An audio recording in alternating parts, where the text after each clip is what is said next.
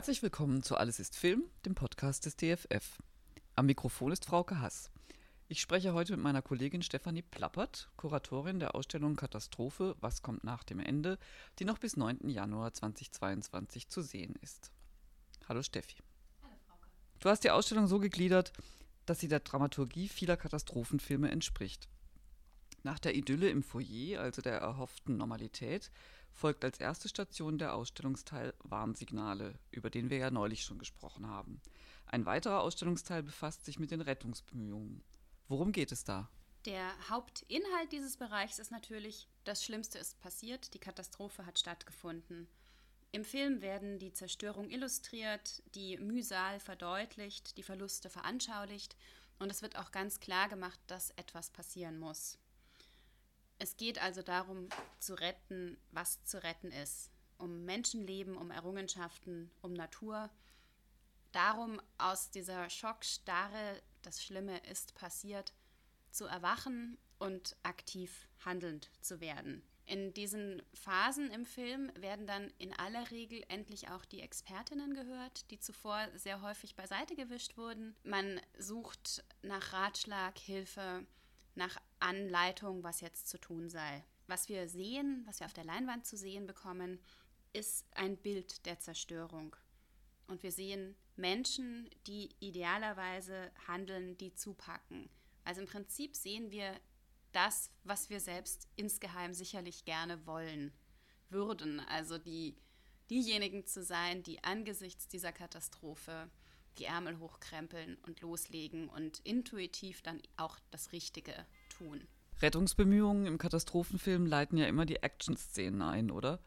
Die Szenen, in denen heldenhafte WissenschaftlerInnen, AstronautInnen sich einem Meteoriten nähern, um diesen mit einer atomaren Sprengladung so zu zerlegen, dass er keine große Gefahr mehr für die Erde ist, oder andere spektakuläre Versuche der Sicherung. Ich denke an Elijah Woods Motorradfahrt in vor der Flutwelle sichere Höhen in Deep Impact Machen die Rettungsbemühungen Katastrophenfilme erst zu visuell herausragenden Blockbustern?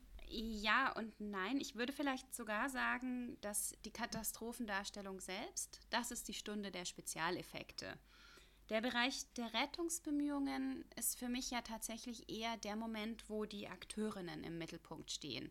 Die aktiv Handelnden und in gewisser Weise natürlich auch die Setdesigner, weil dieses Bild der Zerstörung, von dem ich eben gesprochen habe, das muss ja auch erst einmal ausgestaltet sein. Also da muss unseren Vorstellungen und wildesten Fantasien auch erstmal eine bildliche Entsprechung gefunden werden. Für mich stellen Rettungsbemühungen den Katastrophenfilm eher auf einen moralischen Prüfstand. Wer verhält sich in welcher Situation wie? Das wird da auch sehr häufig ganz deutlich ausagiert. Also man sieht immer auch ein Negativbeispiel einer Person, die Fehler macht, sich nicht für andere einsetzt, nur an sich selber denkt und die dann in der Folge aber genauso auch untergehen wird. Es gibt ganz wenige Beispiele, wo die unsoziale Person am Ende dennoch zu den Überlebenden gehört. Mm, wir sehen in dieser Phase also nicht die fehlerlosen Helden. Das ist in den neueren Filmen wurde da immer auch noch eine kleine Ecke oder Kante in die Charaktere eingebaut. Wir sehen aber eben Menschen, die über sich hinauswachsen und Vorbilder werden. Menschen, mit denen wir dann auch mitfiebern, die immer noch eine Anknüpfbarkeit haben und das sind eben nicht die Superheldenkräfte. Die Bilder versuchen dann natürlich dem auch nahe zu kommen. Sie illustrieren die Größe der Bedrohung. Also da kommen dann doch wieder häufig Spezialeffekte ins Bild, wenn das Erdbeben zerstörte Hochhaus mit all seinen Klüftelungen und Betonbrüchen gebaut werden musste. Das dient aber vor allem eben dazu, die Größe der Leistung der Heldinnen, also die Größe der Überwindungsleistung zu verdeutlichen. Was ich gerade sagte mit dem Erdbeben, dem zerstörten Haus und dieser möglichst genauen Darstellung dieser Umstände, soll natürlich auch eine Überzeugungskraft beim Publikum schaffen. In gewisser Weise deswegen ja und nein. Also klar spielen Spezialeffekte da eine Rolle. Meine Erfahrung ist, dass die Aufsehenerregenderen tatsächlich in, für die Katastrophe selbst eingesetzt werden. Was gibt es konkret in diesem Ausstellungsteil zu sehen? Was wir natürlich zeigen, sind Filmclips. Clips, in denen endlich auf das Expertenwissen von Expertinnen und Experten gehört wird in denen auf Warnungen reagiert wird und überlegt, gemeinschaftlich auch oft in größeren politischen Gremien zum Beispiel auch überlegt wird, was denn jetzt zu tun sei. Was daneben zu sehen ist, ist aber ja immer auch die Frage, die mich grundsätzlich umtreibt, wie werden diese Szenen inszeniert, also wie werden diese Bilder auch gemacht.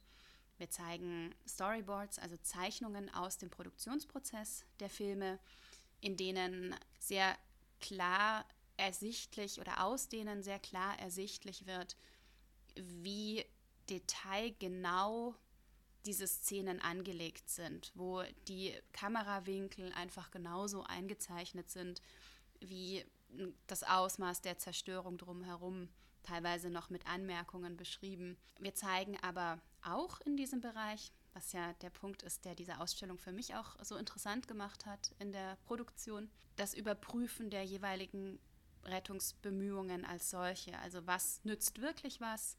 Was kann man angesichts bestimmter Problemlagen tun? Und mit welchen Mitteln wurde bei vergangenen Katastrophen reagiert?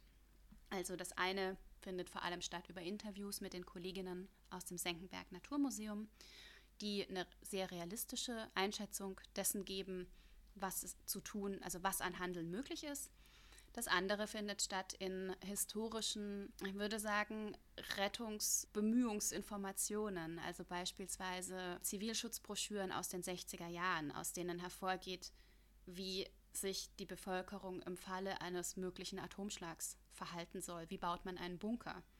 Und wir haben diese Broschüren eben aus der BRD, aus Großbritannien und in Form eines Plakates auch aus der UdSSR. Und man sieht natürlich, dass die Handlungsanweisungen, so hilflos sie aus heutiger Perspektive scheinen mögen, zumindest in allen sehr ähnlich lauteten. Das sind im Prinzip ist eine Beschreibung der Kategorien dessen, was wir da zeigen. Es gibt noch ganz viele weitere Bilder. Man kann historische Laterna Magicas bei der Katastrophenbewältigung sozusagen verfolgen. Es gibt sehr viel erstaunliche Parallelen in der Bildgestaltung sei es der Film aus den 70er Jahren, sei es der Spiegelartikel aus den 2000er. Hast du ein Lieblingsexponat in diesem Teil der Ausstellung? Ich schwanke an der Stelle. Ich mag die Exponate in diesem Teil der Ausstellung grundsätzlich sehr gerne. Eines meiner Liebsten ist sicherlich der Chemikalienschutzanzug, den wir an einer zugegebenermaßen Schaufensterpuppe zeigen.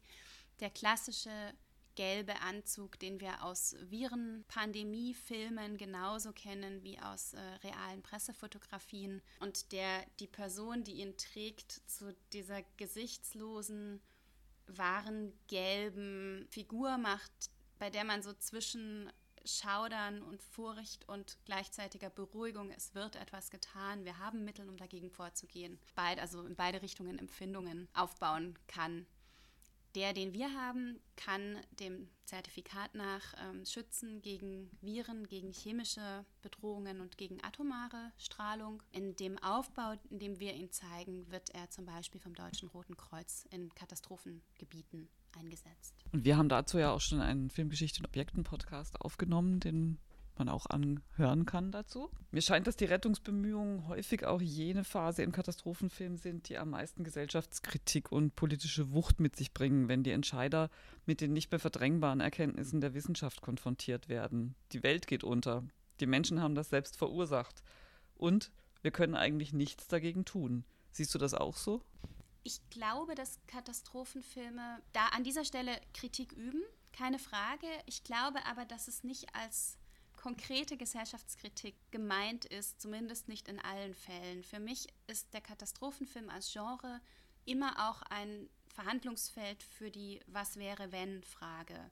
Also im Prinzip werden da Szenarien ausprobiert, von denen wir alle hoffen, dass sie in der Form einfach nie Realität werden würden.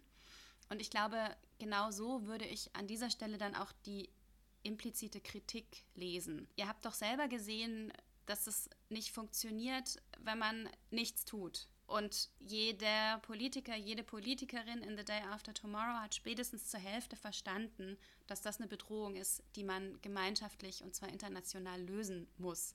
Versteht das doch am besten gleich vorher, dann kommen wir nicht in die Lage. Ich glaube, das ist so ein bisschen der Grundtenor, den diese Filme ausüben. Bei Katastrophenfilmen denkt man ja zumeist als erstes an Popcorn-Kino. Was du gerade sagst, verweist ja auch auf die aufklärerische Komponente, die in vielen Katastrophenfilmen steckt, oder? Ähm, ja, absolut. Aufklärerisch oder zumindest engagiert sind sie ganz oft unter der Oberfläche, also unter dieser Oberfläche von aufsehenerregenden Effekten, großen Geschichten und immer dem Spiel ums Ganze. Aber ich glaube, oder ich bin sehr davon überzeugt, dass unter dieser Oberfläche sehr vieles steckt. Also neben dem Wunsch auch zu sensibilisieren für bestimmte Problemlagen, ist es sicherlich auch die, der Versuch, Probleme, die man bereits kennt, Probleme, die bereits existieren, in irgendeiner Form zu thematisieren und zu verarbeiten. Also es ist ja auch gar nicht umsonst so, dass die Katastrophenfilme sehr häufig direkt oder indirekter die Problemlagen ihrer Zeit aufnehmen. Ist der Katastrophenfilm das Genre der Stunde, wenn wir an die vielen Katastrophen denken, vom Klimawandel über Waldbrände bis zu Flutkatastrophen? Ich würde sagen, er ist auf jeden Fall ein Genre der Stunde. Er hat eine ganz spezifische oder spricht eine ganz spezifische Zielgruppe an. Er kommt immer als Komplettpaket, also was ich bereits andeutete, mit einer, einer visuellen Stärke, einem narrativen Impact und eben dieser zugrunde liegenden Botschaft, die häufig transportiert wird. Ich glaube, das, was Roland Emmerich über seine Grundtätigkeit gesagt hat einmal, der Katastrophenfilm ist immer die Balance zwischen Apokalypse und Unterhaltung. Ich glaube, das ist eigentlich eine sehr, sehr gute Beschreibung dessen, was dieses Genre, diese Filmform kann, will und auch macht. Die Rettungsbemühungen scheitern ja meist spektakulär. Gibt es da eine Lieblingsszene, die du beschreiben könntest? Es ist ganz häufig so, dass die ersten Rettungsbemühungen scheitern müssen, natürlich. Erstens hat der Film noch gut 60 Minuten zu füllen und ähm, zweitens muss ja auch an dieser Stelle erstmal die Fallhöhe festgelegt werden. Es muss klar gemacht werden, wie schwierig dieses Problem tatsächlich anzugehen ist.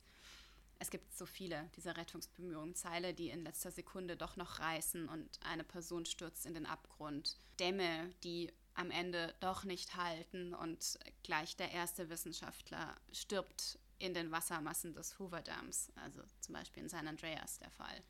Bodenrisse, die so groß sind, als dass man Menschen da wieder rausholen kann. Ich glaube, da gibt es für mich tatsächlich, es ist glaube ich zum ersten Mal, dass ich nicht sofort eine Lieblingsszene im Kopf habe. Vielleicht ist Scheitern einfach nicht das, worum es mir geht in diesen Betrachtungen. Tatsächlich ist aber auf lange Sicht und im Verlauf der Rettungsbemühungen das Scheitern auch nie die Option, auf die der Film hinausläuft. Es ist vollkommen klar, dass bei allen Schwierigkeiten, denen man begegnet und Hindernissen, die man zu überwinden hat, die sind eigentlich alle nur dazu da, um den Erfolg am Ende umso größer erscheinen zu lassen und um dem Publikum umso stärker zu verdeutlichen, dass es einfach großer Anstrengungen bedarf, um eine Katastrophe zu bewältigen. Ja, vielen Dank. Das war mein Gespräch mit Stefanie Plappert, Kuratorin der DFF-Ausstellung Katastrophe, was kommt nach dem Ende, die bis 9. Januar 2022 im DFF zu sehen ist. Wir hören immer mal wieder rein in die DFF gestaltete Katastrophe. Wir freuen uns, wenn ihr dabei bleibt wenn ihr nichts verpassen wollt, abonniert gerne unsere Podcasts Filmgeschichte in Objekten oder Alles ist Film. Auf beiden Kanälen finden sich weitere Podcasts zur Ausstellung. Aber jetzt erstmal danke fürs Zuhören. Sagt uns gerne, ob euch dieser Beitrag gefallen hat und welche Themen rund ums DFF und den Film euch interessieren.